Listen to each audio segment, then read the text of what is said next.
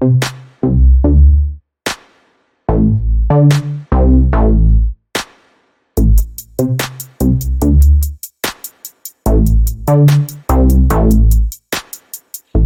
netas financieras. ¿Cómo están, querida audiencia? Me da muchísimo gusto darle la bienvenida a este episodio número 12, en donde tendremos un gran tema.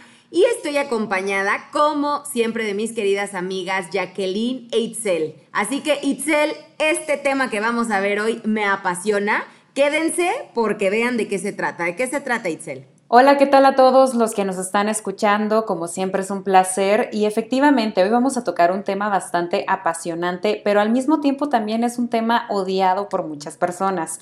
Y el tema del día de hoy es vendedor por comisión o por pasión. Se va a poner bastante interesante, ¿cierto, Yaque? Qué tema, qué temazo de veras. Buenos días, chicas. Y pues sí, definitivamente, y las secciones que tenemos el día de hoy es la neta tip y declaraciones la neta, de netas con nuestro invitado Luis Cuevas. Y pues a darle. Las netas financieras. Y bueno, así es como comenzamos nuestro episodio número 12 hablando de este tema de las ventas y nos vamos a enfocar mucho a las ventas financieras porque efectivamente las ventas pues incluyen muchas áreas de la vida. De a fin de cuentas las ventas pues son de los principales motores de la economía, tanto global como de cada uno de los países y hasta de la economía familiar. Pero bueno, en este caso vamos a hablar de esas ventas, de esas compras, de los productos financieros. Hay diferentes tipos de productos financieros que ahorita se los voy a mencionar, pero bueno, de a fin de cuentas hay que analizar un poquito la, historia para saber hacia dónde vamos en el tema sector ventas financieras. Hay que conocer también de dónde, de dónde vienen, de dónde provienen. La, la historia de las ventas financieras Fíjense, eh, pues uno de los productos más antiguos de este ramo, de esta industria, son los bienes raíces, es el real estate. ¿Por qué? Porque lógicamente cuando recién se comenzaron a crear las, las civilizaciones, cuando ya la, la, gente dejó de ser nómada y se convirtió en sedentario, pues comenzaron a cuidar de estos activos de estos activos que eran obviamente reflejado en un territorio. ¿Por qué? Porque ahí hacían su cosecha, lograban hacer pues obviamente sus eh, casitas, etcétera, y se comenzaban a formar las civilizaciones. Y con ello también pues entró el tema de los derechos. Y a fin de cuentas las ventas es cuando tú das un intercambio, cuando hacemos un intercambio de un bien, de un producto, de un servicio, a cambio de un precio estipulado previamente Obviamente ahí tendríamos que indagar con la historia del dinero, ¿verdad? Porque inicialmente pues no, no lo conocíamos como hoy en día, como eh, pues un billete o una transferencia bancaria. Eh, pero bueno, de a fin de cuentas, así es como iniciaron las ventas. Y ya con el paso del tiempo, pues bueno, este, esta área se ha desarrollado y ha crecido bastante en el sector, siendo hoy en día una de las principales fuentes de, de ingreso pero bueno, también con ello conlleva diferentes eh, situaciones. Ahora, ¿cuáles son los tipos de, productos financieros más comunes o que deberíamos de tener de base? Porque de a fin de cuentas existen muchos, existen miles. Pero los base es lógicamente tener una tarjeta de crédito, tener un seguro, tener un fondo para el retiro y bueno, ya después obviamente podemos contratar eh, hasta las cuentas bancarias también es un producto financiero que tú decidiste en dónde comprarlo, dónde contratarlo, ¿no? Diferentes bancos y ahí fue donde tú tomaste tu decisión que bueno, la decisión también incluye pues diferentes factores, ¿no? Como el asesor que te atendió, qué tanto te supo aconsejar, qué tanto te supo también, eh, pues digamos, envolver, o qué sinónimo podríamos utilizar con, envolver. Mm, yo creo que podría ser el persuadir, ¿no? Porque te convenció que ese eh, era la mejor opción para contratar eh, en temas de, de tu producto financiero. Y bueno, hoy en día la mayoría de las personas poseemos al menos uno de este tipo de productos, ¿no? Cada vez podemos involucrar a más personas eh, en esta área tan importante. Ahora, eh, otra de las cosas, pues son los tipos de ventas, ¿no? Una cosa es vender y otra cosa es asesorar, que en este caso, pues Fer nos va a platicar más de qué tratan estos dos conceptos que pareciera que son lo mismo, pero hay una línea muy delgada entre vender y asesorar productos financieros. Y esto yo creo que les va a funcionar mucho, ya sea que tú te encuentres en esta, en esta situación, que estás vendiendo productos financieros, o por el contrario, si tú piensas contratar un producto financiero nuevo, pues ten en cuenta los siguientes consejos que te va a dar Fernanda.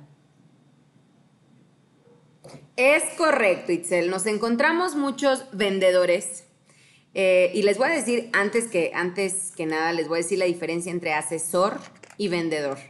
El asesor, el real asesor lleno de ética y valores, va a buscar la mejor opción para ti. Te va a dar algo que realmente necesitas. Y el vendedor lo que va a hacer es venderte lo primero que se le ocurra, la mayoría de las veces, anteponiendo su comisión antes que la necesidad del cliente. Generalmente esa puede llegar a ser la diferencia entre un asesor y un vendedor en el sector financiero. Por ejemplo, si yo voy a Bancomer y quiero un producto financiero, quiero una inversión, pues obviamente que el vendedor, el que me va a dar la atención, solamente me va a vender productos de Bancomer. Y un asesor que a lo mejor yo me encuentro afuera del banco me puede decir, oye, es que yo manejo productos de Bancomer, de Scotia, de Santander, de HSBC. ¿Qué necesitas? Necesito saber cuál es tu necesidad real, hacerte un análisis de necesidades financieras y entonces poder recomendarte una opción. Esa es la diferencia entre un asesor y vendedor. Algo que yo les recomiendo mucho a aquellos asesores o incluso vendedores es que por favor, bueno, a todos nos gusta que nos traten bien. A todos nos gusta que recibamos honestidad por parte de las demás personas. Por lo tanto, hay que ser éticos y honestos al momento de promover algún producto financiero. Si no lo conocemos, nos metemos a las entrañas del producto y sabemos bien, debemos de saber bien qué estamos ofreciendo. No nada más saber, ay, ¿cuánto me voy a llevar de comisión por vender ese producto? No. Aquí hay una frase y Itzel, perdóname, bueno, es más, Itzel se las va a decir al final, pero esta, esta frase, es más, la voy a decir de una vez porque esta frase la escuché de Itzel y me la tatué así en el corazón porque me encantó y porque estoy muy de acuerdo con ella, que es misión antes que comisión. Los asesores buscamos realmente el bienestar del cliente, sin ni siquiera ver la comisión, porque cuando tú haces el bien, todo lo demás llegará por añadidura.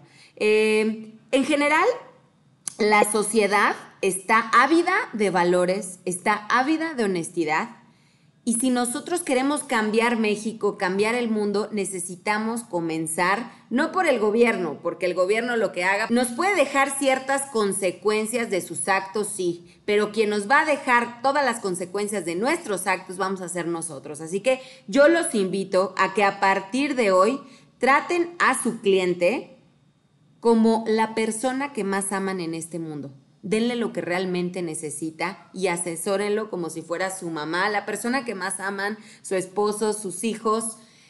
Si ustedes lo ven de esa forma, les garantizo que todo lo demás caerá por añadidura.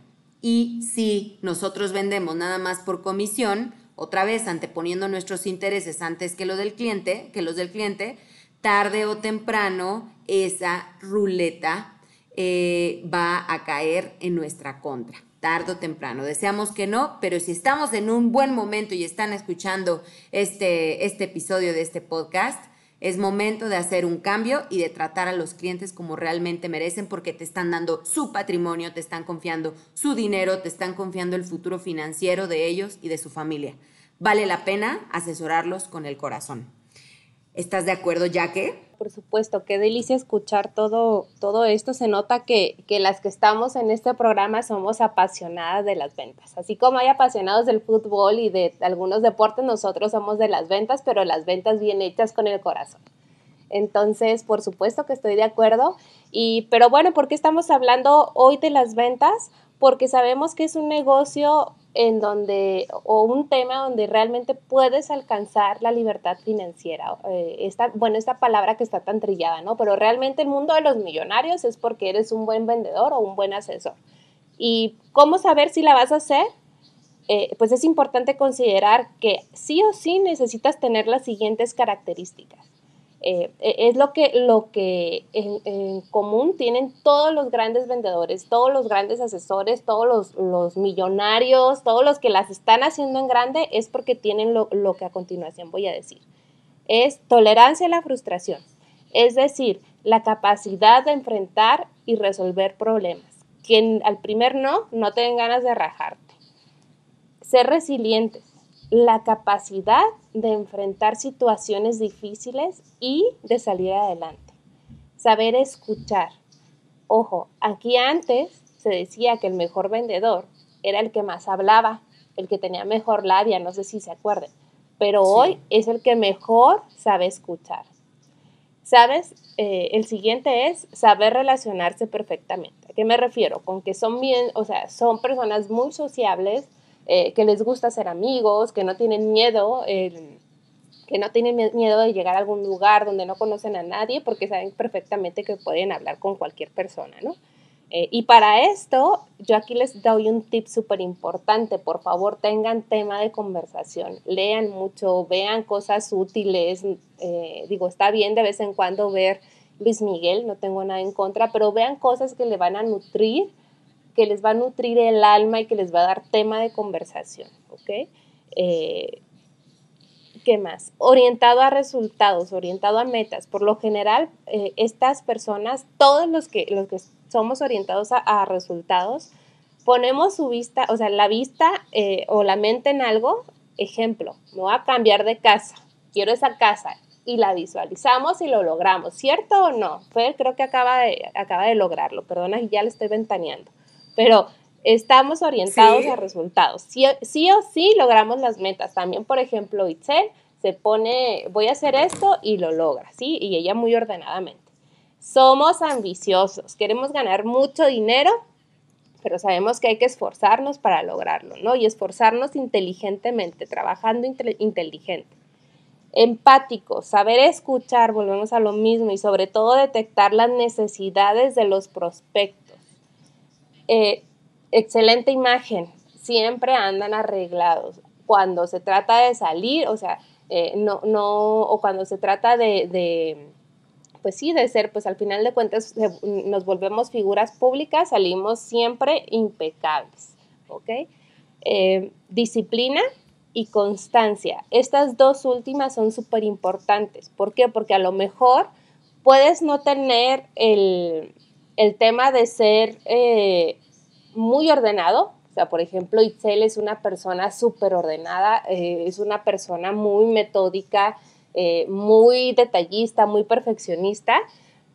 Pero hay personas que no, hay personas que somos más creativas, a lo mejor yo, y luego con mi déficit de atención, entonces puedo hacer múltiples cosas a las veces y de pronto se me olvida ser como muy perfeccionista, ¿no? Digo, no tiene nada de malo, o sea, las dos cosas son buenas, pero si no tienes la disciplina y la constancia, pues no la vas a hacer. En ningún lado, ¿eh? no nada más en las ventas, pero estamos hablando específicamente de las ventas.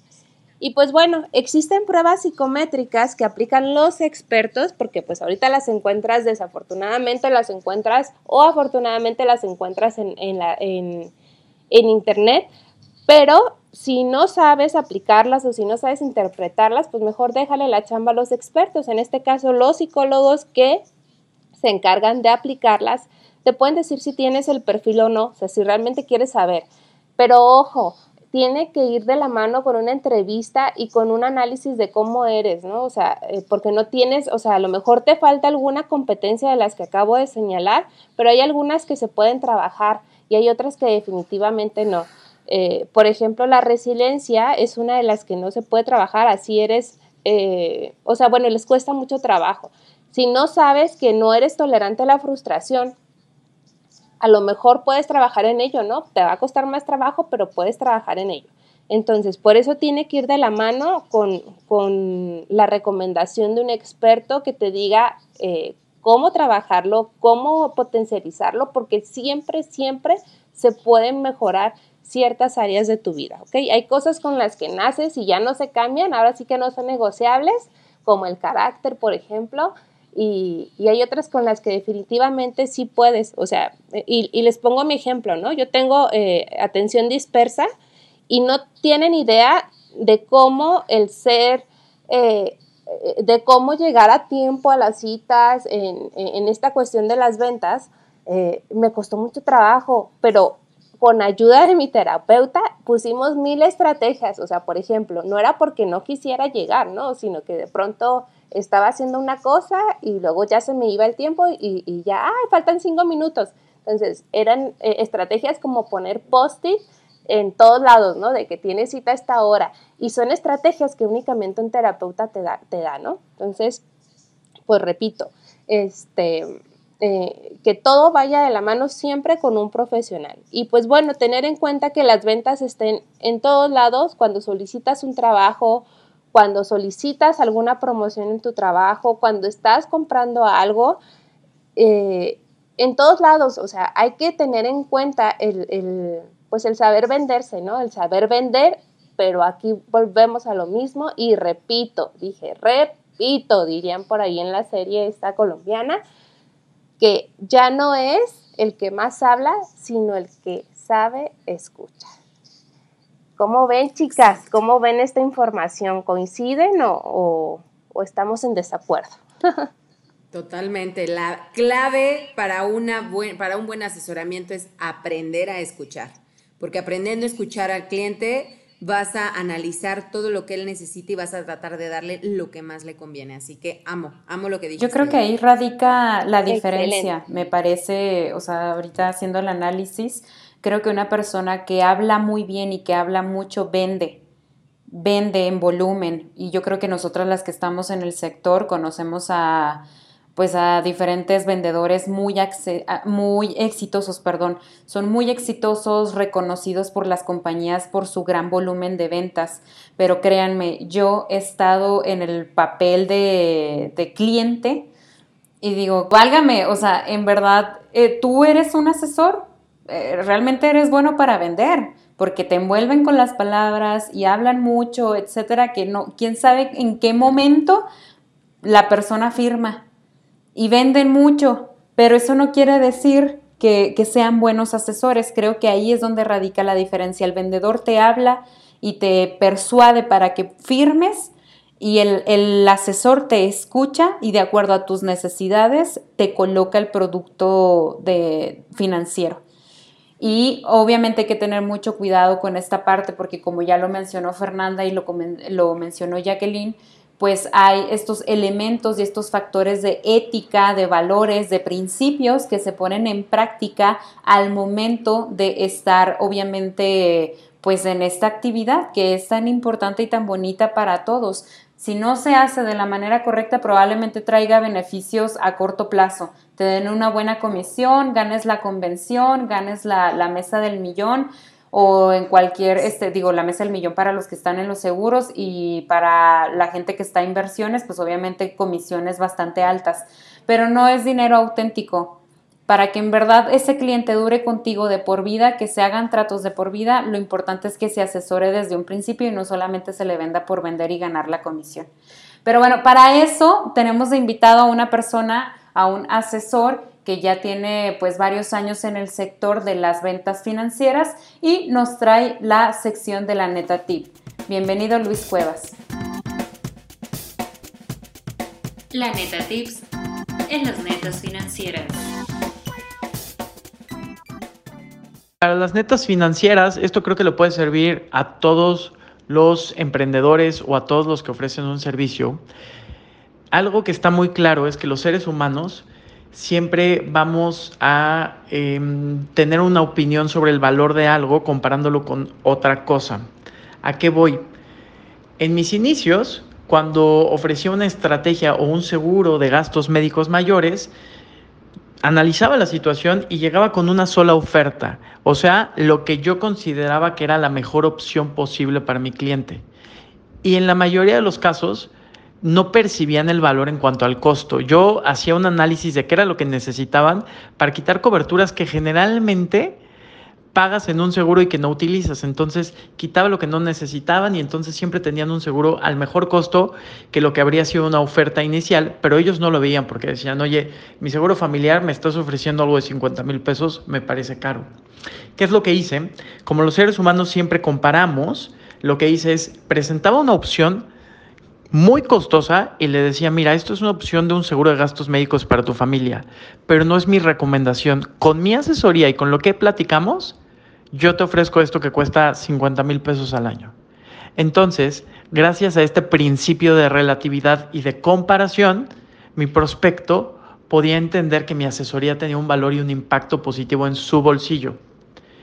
Cuando presentas tu solución, presentas una única opción o presentas una opción que haga que tu trabajo brille y que se vea el esfuerzo que hiciste para ofrecer tu solución. Ahí mi consejo, Saludos y sigan escuchando las netas financieras. La neta tips en las netas financieras.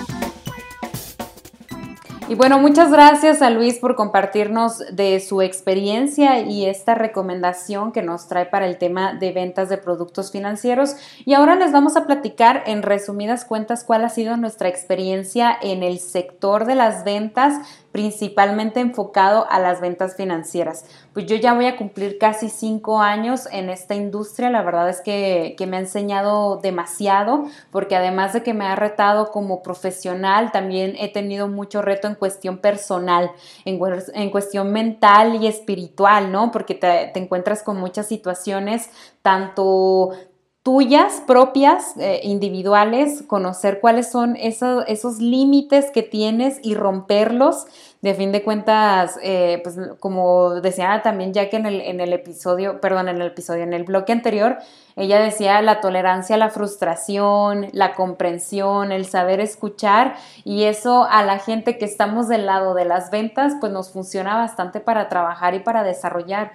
Y creo que esa es una de las experiencias pues más significativas que he tenido. Por supuesto, pues lo mejor que yo he podido presenciar es como mi conocimiento y mi experiencia que he trabajado durante este tiempo le funciona a otras personas cuando sé que yo le estoy haciendo bien al patrimonio de otra persona y esa persona hasta no, no solo cuestión material, sino en cuestión eh, cognitiva, abre esa, ese paso, ¿no? Cuando se da cuenta de la importancia de, de blindar su patrimonio, de hacer su presupuesto, de los bloqueos mentales que se tienen respecto al dinero. Y, me dicen, Itzel, pues gracias, ¿no? Ahora lo voy a poner en práctica para la gente que, que ha estado en mis talleres lo voy a poner en práctica y, creo que eso para mí ha sido de las mejores experiencias y satisfacciones que he tenido en el sector.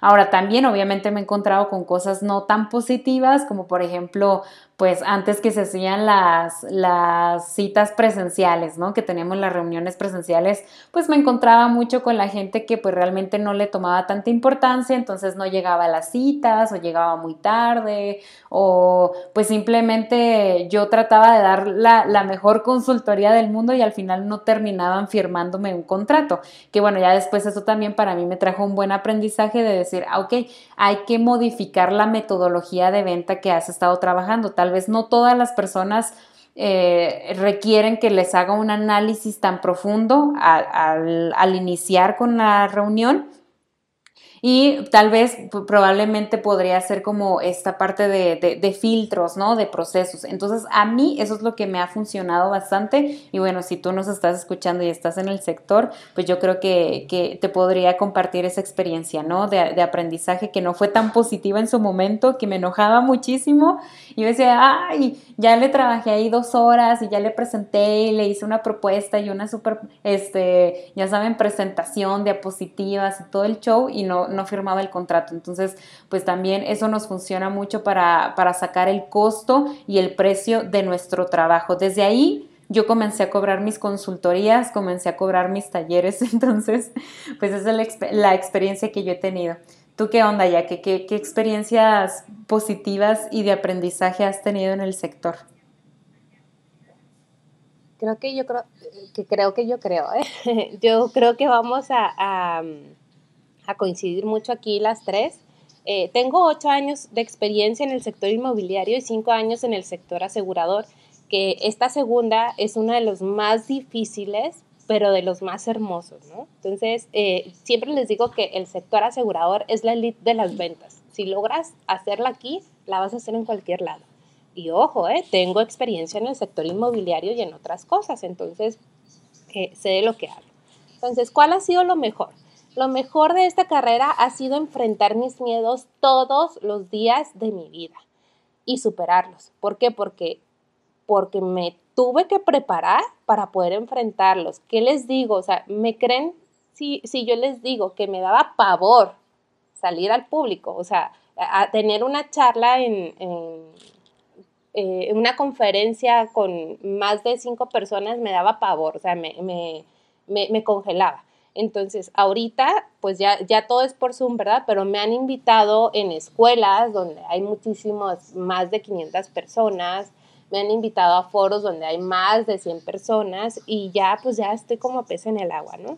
También otra cosa, la que tenía muchísimo miedo es a que me dijeran que no. O sea, este tema del rechazo para mí era, no, o sea, me decían, me rechazaban y ya me deprimía como por 15 días, ¿no? Entonces, el día de hoy que me digan no es un impulso. Y pues eso ha sido lo mejor, ¿sí? ¿No? O sea, ahorita me dicen no y yo, ándale, bueno, vamos por el otro, ¿sí? Pero me queda súper claro que aquí sí o sí, todos los días me tengo que preparar. O sea, necesito aprender cosas nuevas porque si no, simplemente salgo del mercado. O sea, y un ejemplo, el, el, más reciente es el de la pandemia, ¿no? Te renuevas o, o mueres. ¿Y cuántos, cuántas, o sea, cuántas personas se quedaron esperando a que esto pasara? O sea, no, cuando pase esto y pues ya pasó un año tristemente y, y sigue sin pasar, entonces yo automáticamente, o sea, mi equipo y yo, lo que hicimos fue, ¿qué vamos a hacer? Estamos en pandemia, estamos en semáforo rojo, ¿qué hacemos? El Zoom listo, pagamos y listo, ¿no? Chulada. Y vendimos más, qué padre. Entonces, eh, eh, eso ha sido lo mejor, ¿no? Que siempre ha sacado lo mejor de cada situación y, y el ver cómo sí se hacen las cosas. Y lo peor, y más que decir lo peor, fue una experiencia que me hizo darme cuenta en que no quería ser ese tipo de persona o ese tipo de asesor al que le cerraran las puertas y que todo el mundo odiara, al que dejara de contestar. Porque sí me pasó, ¿eh? O sea, me dejaban plantada, me dejaban de contestar, mis propios amigos me dejaban sin contestar hasta que yo les mandaba un mensaje y yo, oye, no te voy a vender nada, solo quiero saber a qué es la fiesta. ¿Sí me explico? Entonces, eh, pero yo no quería ser así y esto pasó porque en una cita y disculpen que me extienda el tiempo, pero me parece importante mencionarlo para ver si alguno de los que nos está escuchando ha pasado por esto, que no se rinda. Eh, en una de mis citas, eh, eh, en mi segunda cita, el cliente me dijo, ven mañana para firmarte. Y yo, excelente, pues yo llegué mañana, el día de mañana muy temprano, con lo que me costaba llegar a tiempo, ¿no? Pues ya les dije con mi atención dispersa. Entonces llego y en cuanto me ve estacionarme, sale corriendo, cierra la puerta y se esconde. Entonces, yo, ah, pues fue al baño o algo, ¿no? Y no, o sea, y le, empiezo a tocar y no, o sea, no me abre. Entonces le marco, no, tuve que salir de emergencia. Y yo, oiga, señor, es que lo estoy viendo desde aquí. O sea, no, no, discúlpame, es que ya me tengo que ir. Y yo, ah, o sea, en ese momento dije, me dio muchísimo coraje, pero también sentí mucha frustración y lloré muchísimo pero comprendí que la gente no sabe decir que no o no quiere decir que no. Entonces es más fácil evadirlo, o sea, decir no estoy, no te contesto, que decirte no me interesa.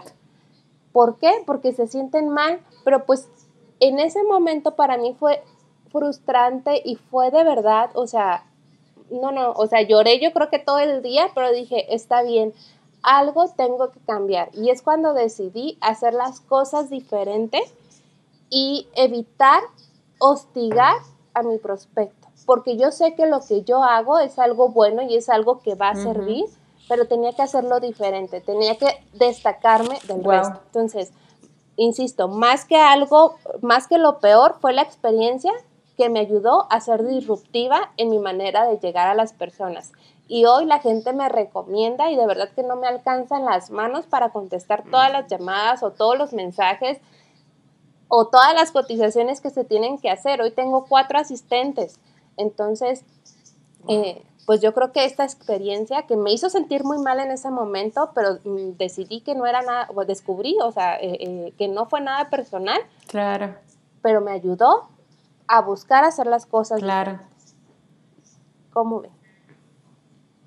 Yo te voy a decir algo. Yo, eh, al ver todo lo que has creado, ya que te admiro mucho, admiro todo lo que has hecho y de verdad eres una gran asesora y volvemos a lo mismo, tanto lo, y, por Itzel, o sea, que también me dejó la frase, admiro, las admiro muchísimo y, y pues cuando hacemos las cosas con pasión, con amor, solito llega el dinero. Así que si vamos a vender, que sea por ayudar y no, no nos vamos a preocupar por el dinero, porque se llega solito.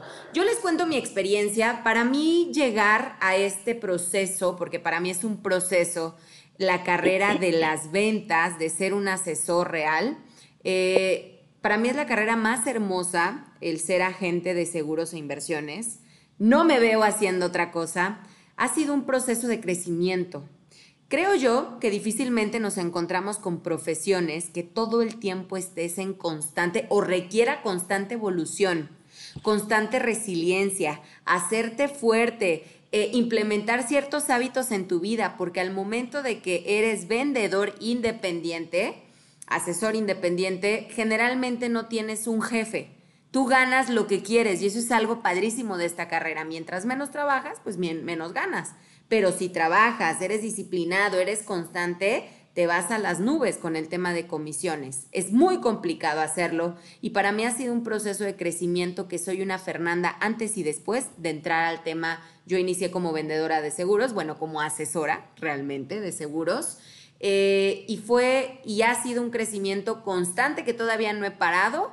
Y ser asesora precisamente de seguros e inversiones me ha traído muchas satisfacciones a mi vida, independientemente de las comisiones que sí son bastante buenas, me ha traído mucha satisfacción personal, eh, me ha traído mucha resiliencia eh, o mucha tolerancia a la frustración, porque esta carrera te puedes frustrar una noche, haces tu berrinche, pero al siguiente día te debes de levantar y solito darte tus ánimos y otra vez despegar. Eh, además de eso, también el tema de, ser asesora me ha traído eh, flexibilidad en tiempos, de manera que si yo sé que le dedico ciertas horas a mi negocio, que no son dos ni tres, o sea, a veces son ocho horas o diez horas o más al día, pero lo que puedo hacer es a lo largo del día ir programando ciertas cosas personales. Eso también a mí me ha, encantado, la flexibilidad de tiempos.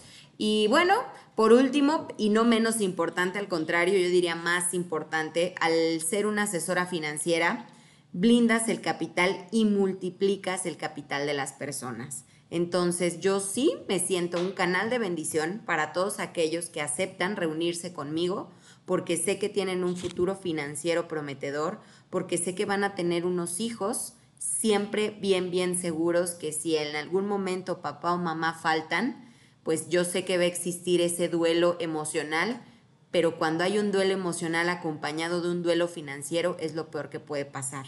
Eh, entonces, independientemente de todas las bendiciones que me ha traído a Fernanda como, eh, como asesora de forma individual, lo más importante es todas esas semillas que he sembrado y que se van a cosechar pronto en todos mis clientes.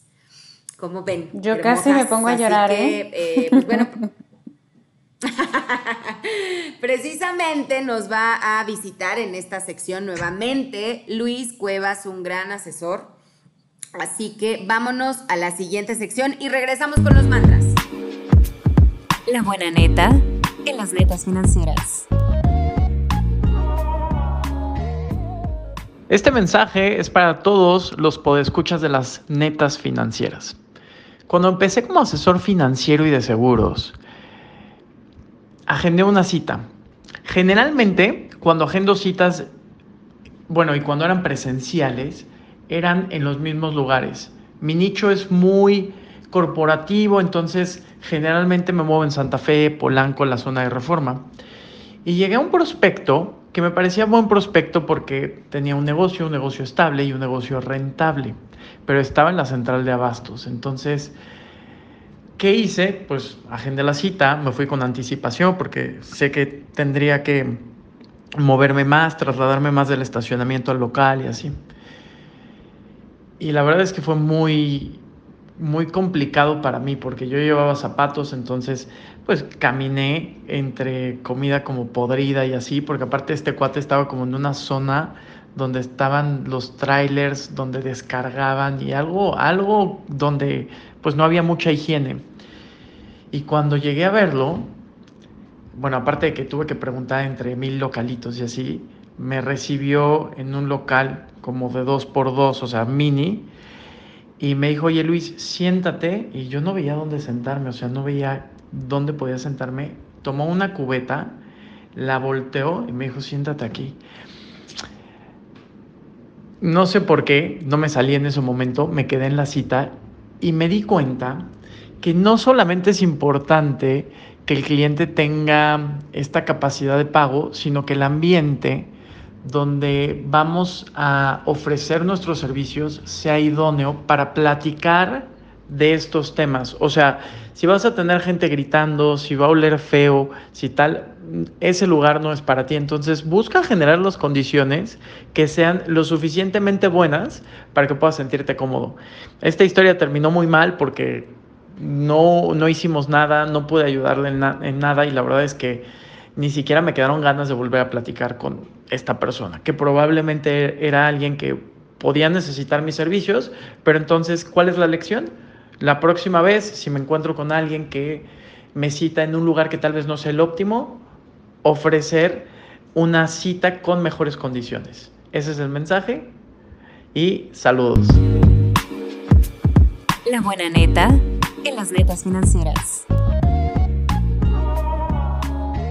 Excelente, pues bueno, también ahí Luis nos compartió parte de su experiencia en el sector. Muchas gracias Luis, lo pueden encontrar en las redes sociales. Y bueno, llegó el momento ya de despedirnos después de este episodio número 12. La verdad es que muy contenta de, compartir con ustedes pues nuestras experiencias y de, la, de los aspectos más importantes en las ventas financieras. Yo me voy a despedir con la frase, piensa en la misión y no en la comisión. Ya me la había ganado Fernanda en el inicio del episodio. Ay, amiga, yo, es que la repetí porque la digo todo el tiempo. Pero quédensela, no, está buenísimo. Está buenísimo porque así no lo podemos grabar. Piensa en la misión y no en la comisión. Tú, amiga Fer, ¿cuál es tu mantra de este episodio? El mío es, ve a tu cliente o prospecto como el amor de tu vida. Ámalo y cuídalo. ¿Y tu amiga Yaque? Ay, qué bonito. Qué bonito, Fer. Nomás, nomás piénsenlo, ¿eh? No, no, no vayan a, no, no, vayan a quedar. No lo vayan a querer agarrar a besos tampoco. Sí, no, no, no. Y luego nos metemos en problemas porque aquí lo dijimos, ¿eh? Solamente cuidarlo, ¿eh? Y darle lo mejor, nada más. ¿Cuál es el Oigan, tuyo, me, me encanta, cada episodio es, bueno, me enamora más. Espero que a ustedes también les guste tanto como a nosotros, todos los que nos escuchan. Yo me despido con, ¿quieres ser el mejor? Escucha a tu cliente. Súper, muy bien. Qué bonito. Oigan, chicas, y bueno, pues también algo importante antes de, de, cerrar con este episodio, mencionarles a todas las personas, si ustedes están interesados en incursionar a este maravilloso sector en el cual puedes exponenciar tus ingresos, de igual manera que ayudas a demás personas, pues pueden obviamente contactar a Jacqueline Armendaris. Eh, ella tiene un broker de diferentes productos financieros, de igual forma también Fernanda Parra, ella es asociada de una promotoría de una empresa internacional y de igual forma también conmigo, Itzel Hernández en Capitalí para productos de inversión. Con las tres puedes tener opciones de diferentes productos financieros para que puedas comenzar a emprender en este maravilloso su sector. Y ahora sí, nos despedimos con este episodio de las netas financieras. Nos vemos en el próximo. Recuerda dejarnos tus comentarios, compartir para que más personas nos puedan llegar a escuchar y obviamente conocer más de las netas financieras. Nos despedimos. Muchas gracias, chicas. Gracias. Muchas gracias. Que tengan un gran día.